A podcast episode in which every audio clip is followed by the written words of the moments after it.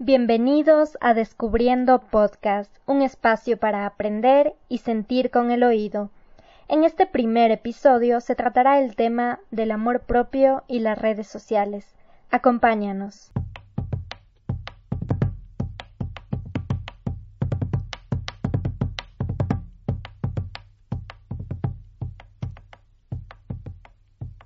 Se ha romantizado al amor propio existe la idea de que amarse es sinónimo solo de subir fotografías a redes sociales, de momentos felices, frases de superación y aceptación, decir al mundo estoy bien, hoy me siento feliz.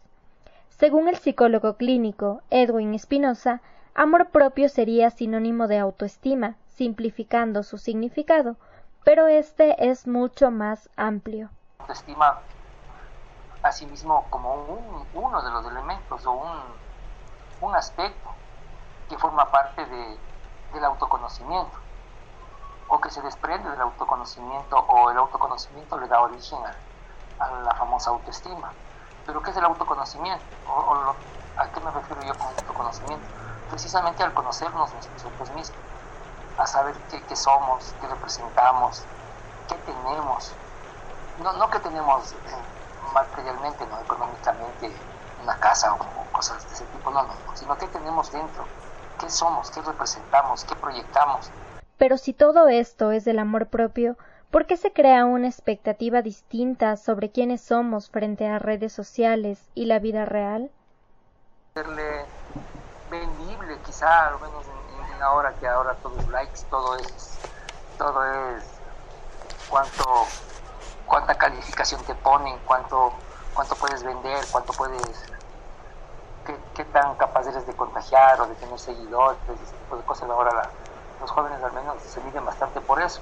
Pues me parece una despersonalización a mí, antes que un, romantizar. Yo creo que lo que se está haciendo es estar de moda, estar, estar solamente a tono, o sea, en redes sociales poco importa el criterio, por ejemplo.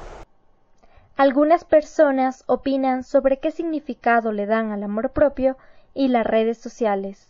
A ver, este tema del amor propio primero habría que definir de qué hablamos cuando hablamos de amor, este sentimiento, esta actitud, esta preocupación, este cariño, sentimiento por alguna cosa, apego, en fin, en ese sentido, el amor propio, este tipo de cuestiones de sí mismo, el tener autoestima, el saber para qué está uno, el saber quién es uno, el conocerse a sí mismo y de esta forma saber que le hace bien a uno para cuidarse y para que le vaya bien y seguir adelante y tener plena conciencia de quién se es y hacia dónde se va.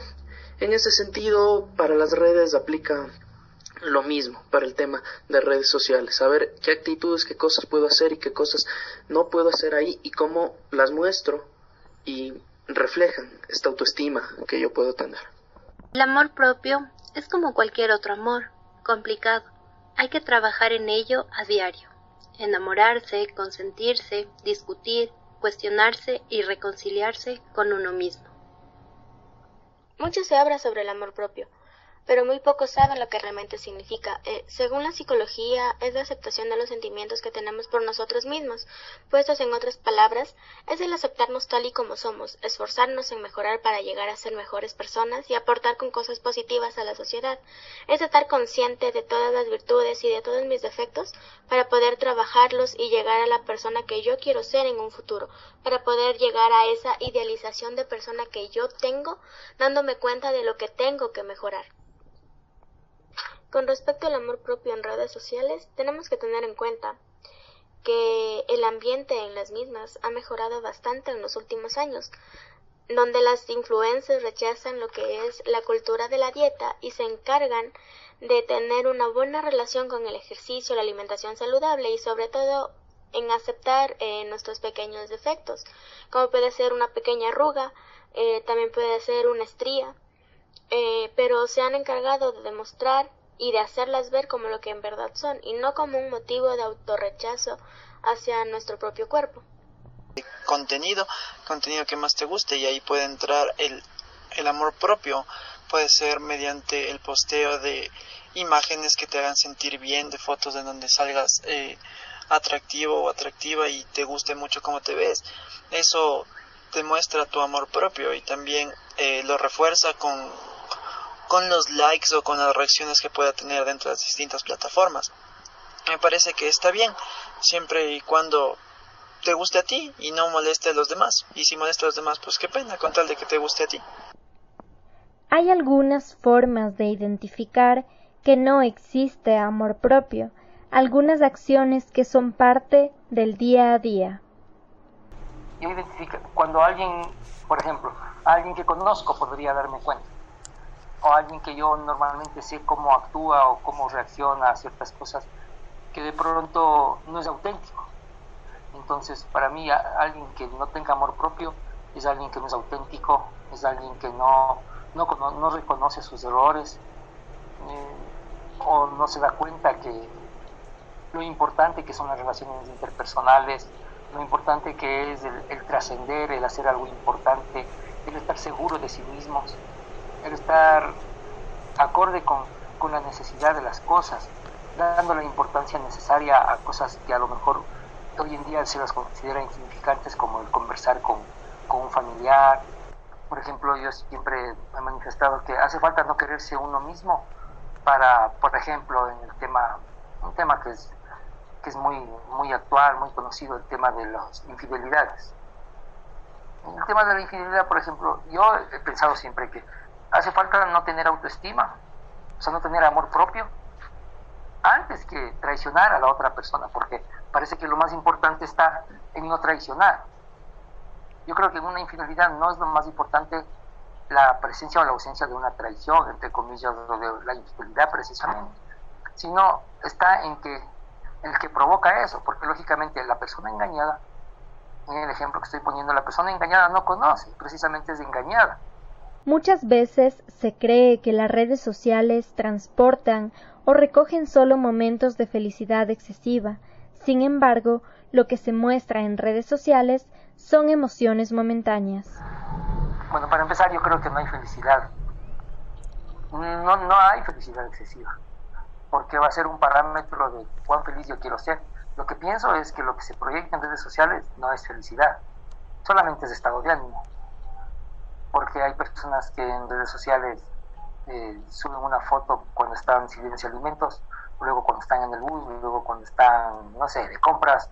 Eh, es decir, son estados de ánimo nada más. Entonces un estado de ánimo, uno en el día puede experimentar N veces el cambio de estado de ánimo, más no de felicidad. Eh, a lo mejor aparente felicidad, porque yo creo que va de la mano con, con los valores y con los conceptos que tenemos cada uno de, de que es, para mí no es felicidad el que alguien suba, por ejemplo, que esté en una fiesta.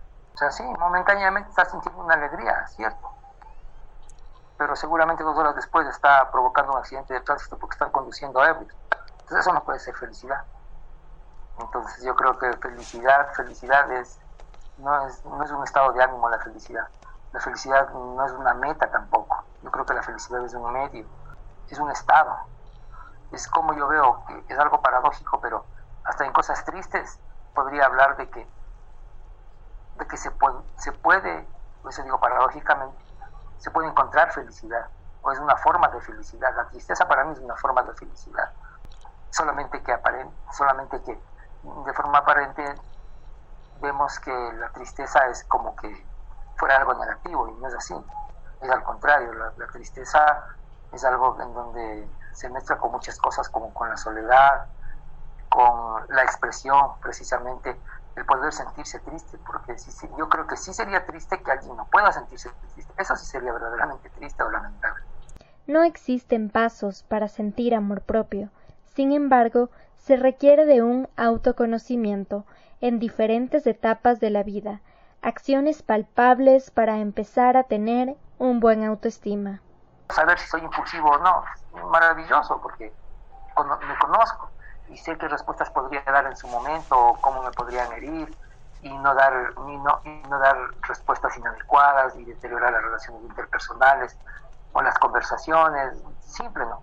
Entonces, un autoconocimiento, eh, una práctica de valores, vivir el presente. Y los que son papás a los niños, darles confianza, que sean seguros de sí mismos los niños, que no, que no, que no piensen que, que no tengan temor a equivocarse. Entonces es amplísimo el tema de, la autoestima o del amor propio. Y creo que es fundamental la práctica de valores. Creo que nos hace muchísima falta. A diario vemos, a diario vemos, en redes sociales mismo. Ah, ah, ahí se discute de todo menos de cosas trascendentes. Hablar de estos temas.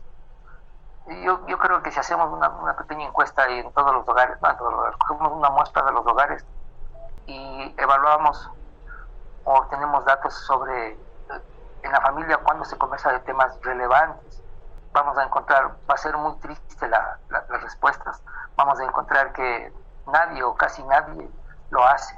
Siempre estamos a toda velocidad, siempre estamos preocupados, siempre estamos viviendo el futuro, siempre estamos planificando y no, no nos ponemos nosotros a, a pensar en que la vida es precisamente eso, o sea, lo que nos va ocurriendo.